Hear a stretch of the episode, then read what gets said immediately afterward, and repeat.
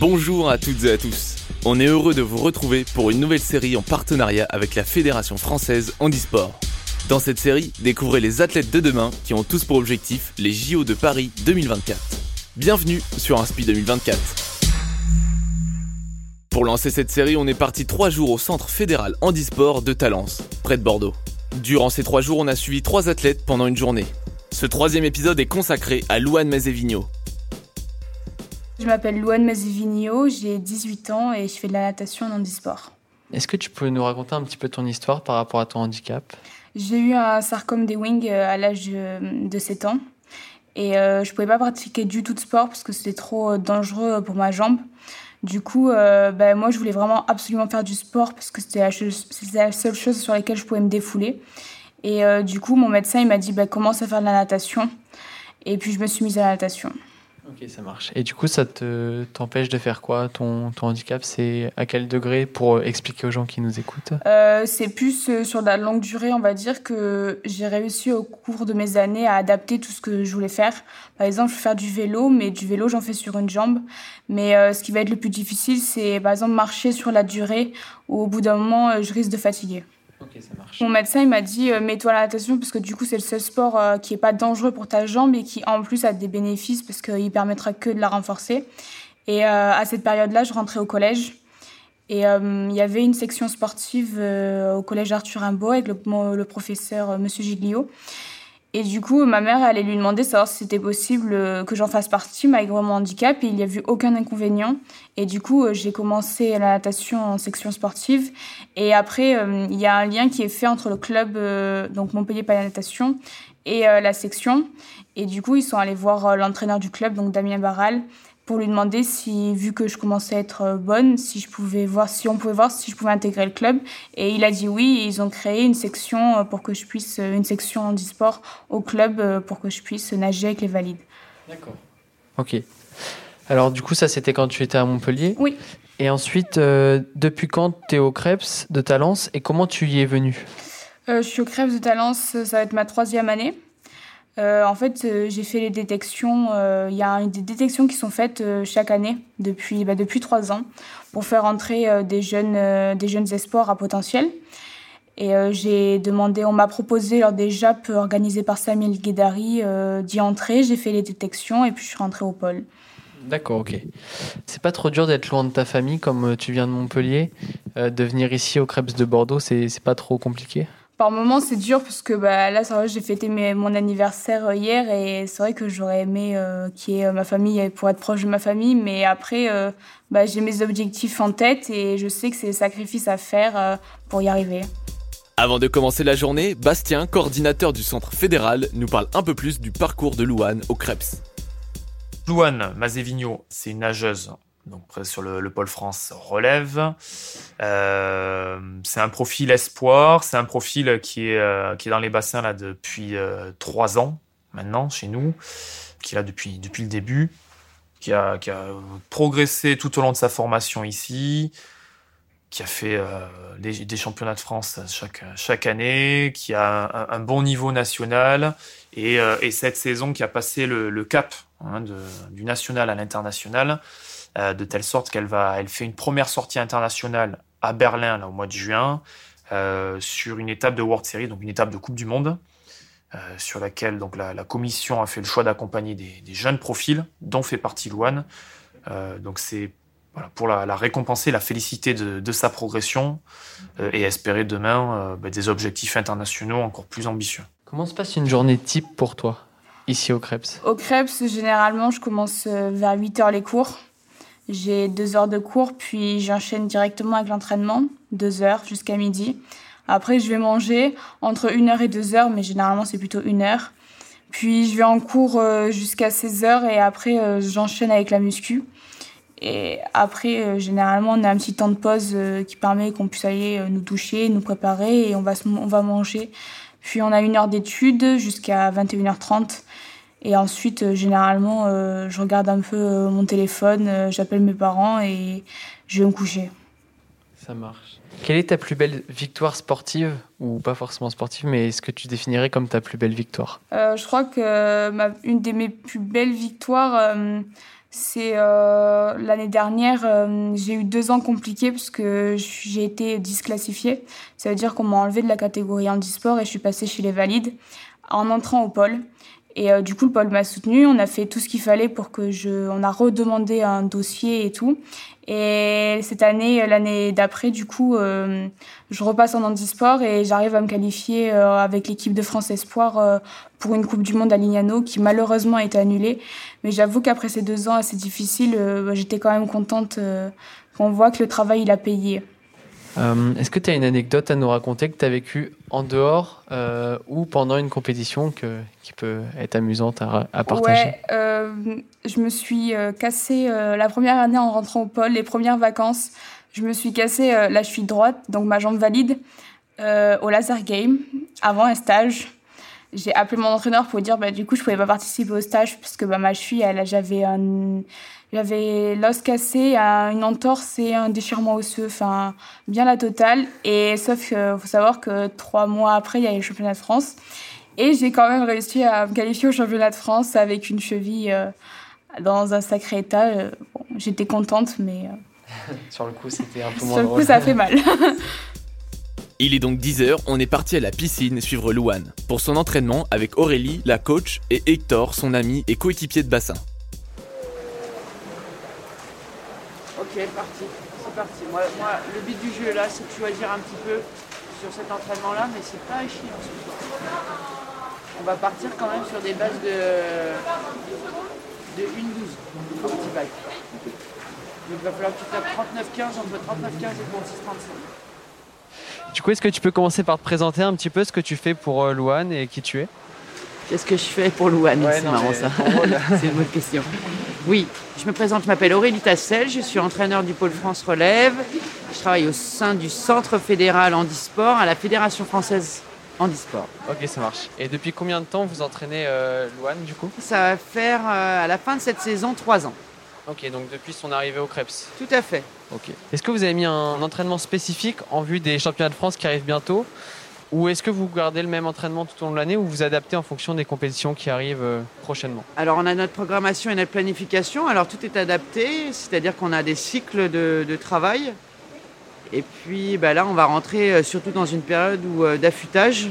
Donc là c'est la dernière, semaine, on va dire, entre grosse et, pas grosse. C'est-à-dire qu'on va mixer par rapport à chaque sportif là et par rapport à leur qualité, et par rapport à leur récupération. Donc si on parle de Louane, elle, elle a besoin d'une récupération assez conséquente et euh, de ne pas trop mixer les intensités. Donc euh, on travaille par rapport à son, à son profil. D'accord. Donc là, il lui reste encore une semaine comme ça et, on va passer après les 15 derniers jours hein, sur une période vraiment d'affûtage. Donc on va redescendre l'intensité, enfin on va redescendre le kilométrage, on va diminuer un peu l'intensité, mais l'intensité sera aussi euh. C'est vraiment, euh, euh, on va dire, euh, un équilibre.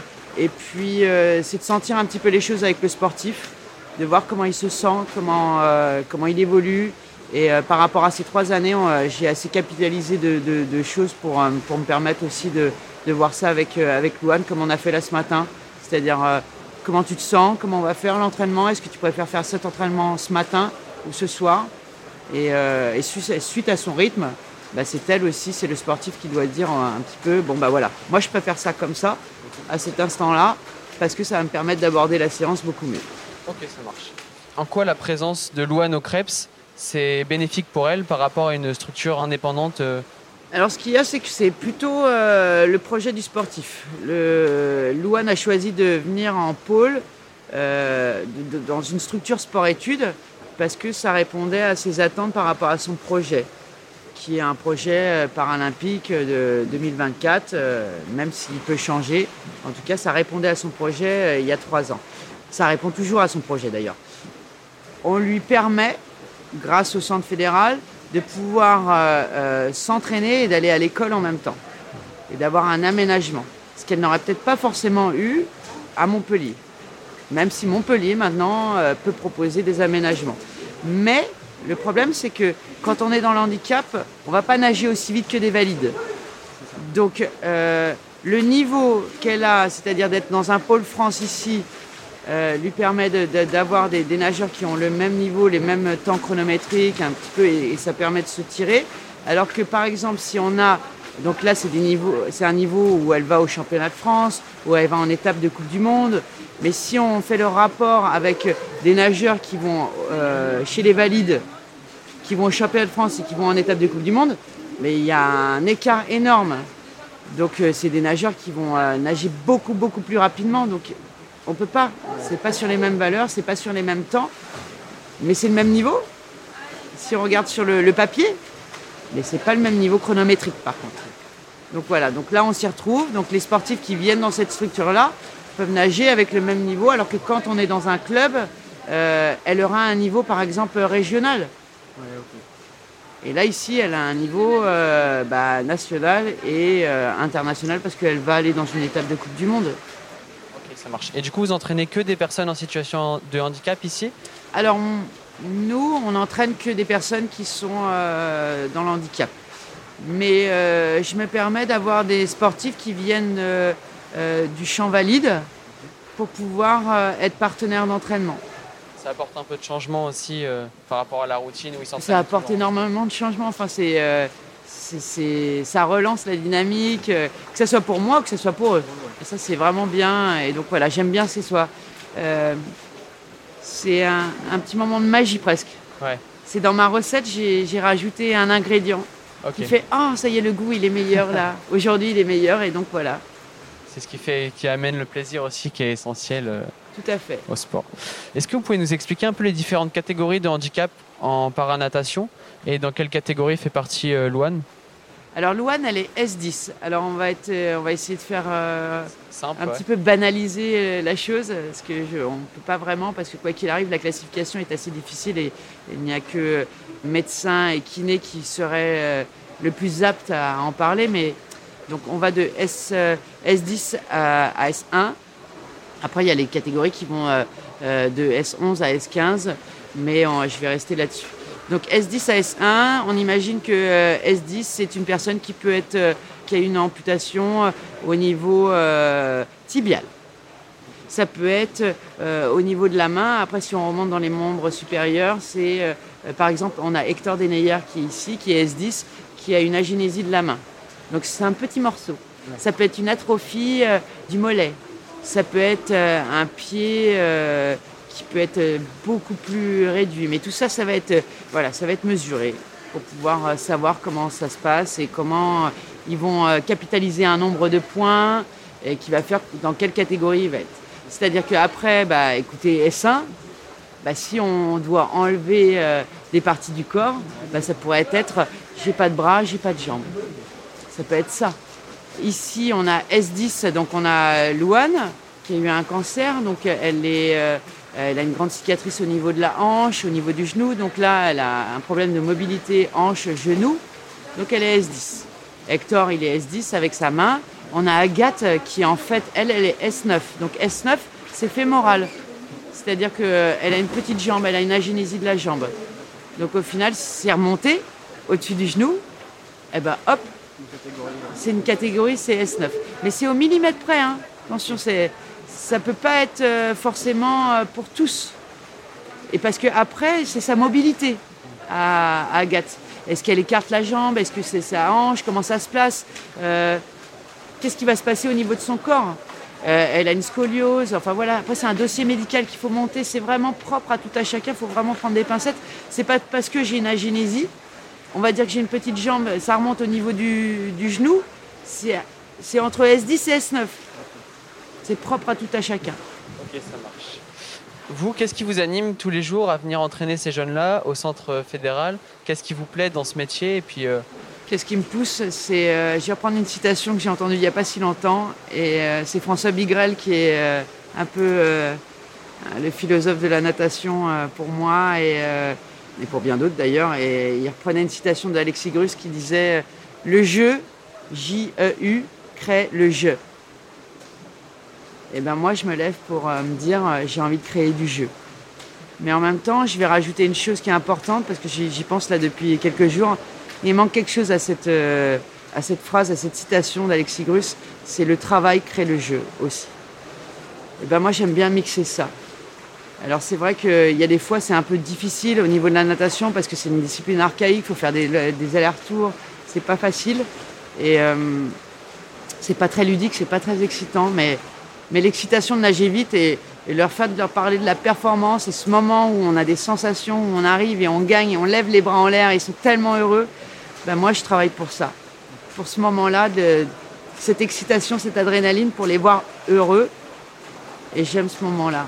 Donc c'est vrai que euh, je peux être rigoureuse, dure à un moment donné, et, euh, mais j'aime tellement les voir nager vite et ils aiment tellement ça, ce moment-là.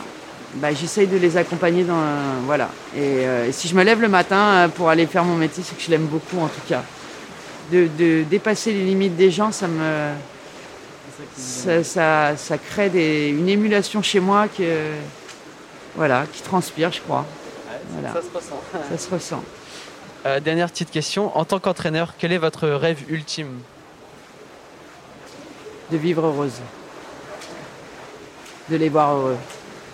C'est quoi un rêve ultime Avoir un médaillé olympique ouais, Si je m'arrête à ça, euh, ça va être un seul ou ça va être plusieurs? Oh, J'adorerais en avoir plusieurs, j'adorerais en avoir un. J'adorerais déjà aller au, au jeu.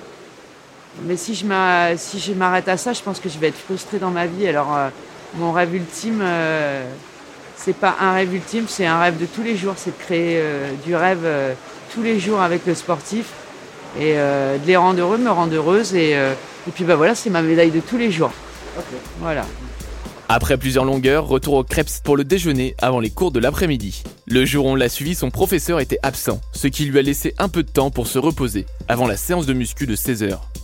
Du coup, ça va se passer comment là, ta séance de muscu? T'es toute seule T'es en groupe? Euh, Non, là, il y a les autres qui arrivent, ils finissent les cours. Bah, du coup, vu que j'ai pas été en cours, je peux venir un peu plus tôt pour euh, m'étirer. Et euh, après, il y a le reste du groupe qui va arriver avec l'entraîneur. Ok, ça marche. Et c'est quoi qui est au programme aujourd'hui J'en sais rien, je pense qu'on va être ou sur du développé de la force Ok. ou sur du cardio. Ok, ça marche. Face à face, les mains sur vraiment, c'est vraiment la ligne des doigts, quoi, sur les mains. Hop, on se met en gainage. Si j'arrive à toucher la main en face de la mienne de Luan, ça me fait un point. Si j'arrive à toucher cette main-là en diagonale, ça me fait deux points. Premier arrivé à 10, sachant pardon, qu'on fait chacun son tour. Si elle enlève sa main et que je touche rien, bah zéro point pour moi et euh... Allez, pied appuyé sur les pieds. Pose le genou droit si tu veux, euh, Il est fou. Ouais. Du coup, euh, est-ce que vous pouvez nous expliquer ce qu'il y a au programme de la séance pour euh, Louane aujourd'hui? Euh, ben Là, aujourd'hui, on va faire une séance qui est surtout axée sur euh, l'explosivité et la vitesse, parce qu'on se rapproche vraiment de plus en plus des championnats. Donc le but, c'est vraiment de travailler sur, sur ces aspects nerveux et de, vivacité. Qui sont des éléments qui vont être réinvestis directement après dans la compétition. Ok, donc plutôt une séance assez intensive, assez explosive. Euh... Explosive, ouais. Alors euh, intensive, ça dépend ce que tu entends. C'est-à-dire que euh, ils vont pas forcément transpirer, ça va pas forcément être très fatigant physiquement. Par contre, ça demande beaucoup d'attention au niveau nerveux et euh, chaque mouvement, il est fait à 200% quoi, si c'est possible. Je te laisse pas avoir petit, c'est pas un je relâche. Là, je viens, je tiens et je contrôle le retour. Comme si ça en 10 et vous changez. C'est quoi tes objectifs à court terme? Euh, là, les objectifs, ça va être les championnats de France qui vont être euh, le 30 mai. Donc, euh, on va essayer de faire le meilleur euh, possible et d'aller chercher des temps qualificatifs pour les équipes de France. Donc, ça va être les collectifs élargis pour moi. C'est le premier grade d'accès en équipe de France. Il y en a trois. Il y a les collectifs élargis, performance, accès à la performance, performance et les collectifs élites.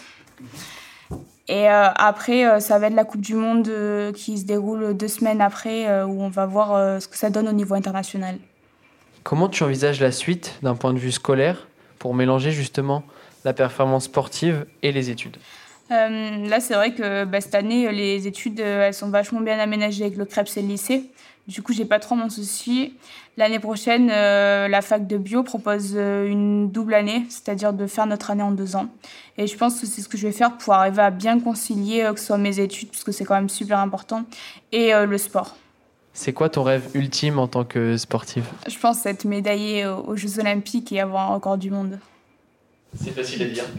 Ouais, c'est ça, facile à dire. Après, à faire, il y a du boulot. Hein. Merci beaucoup à Louane de nous avoir ouvert les portes de son quotidien. Merci également à Bastien, Aurélie et Cécile de nous avoir permis d'enregistrer au plus proche de la réalité. N'hésitez pas à aller suivre Louane sur ses réseaux pour rester informé de ses actualités. Merci à la Fédération française handisport de nous faire confiance sur cette série. Et merci au Centre fédéral handisport de Talence pour leur accueil et leur disponibilité.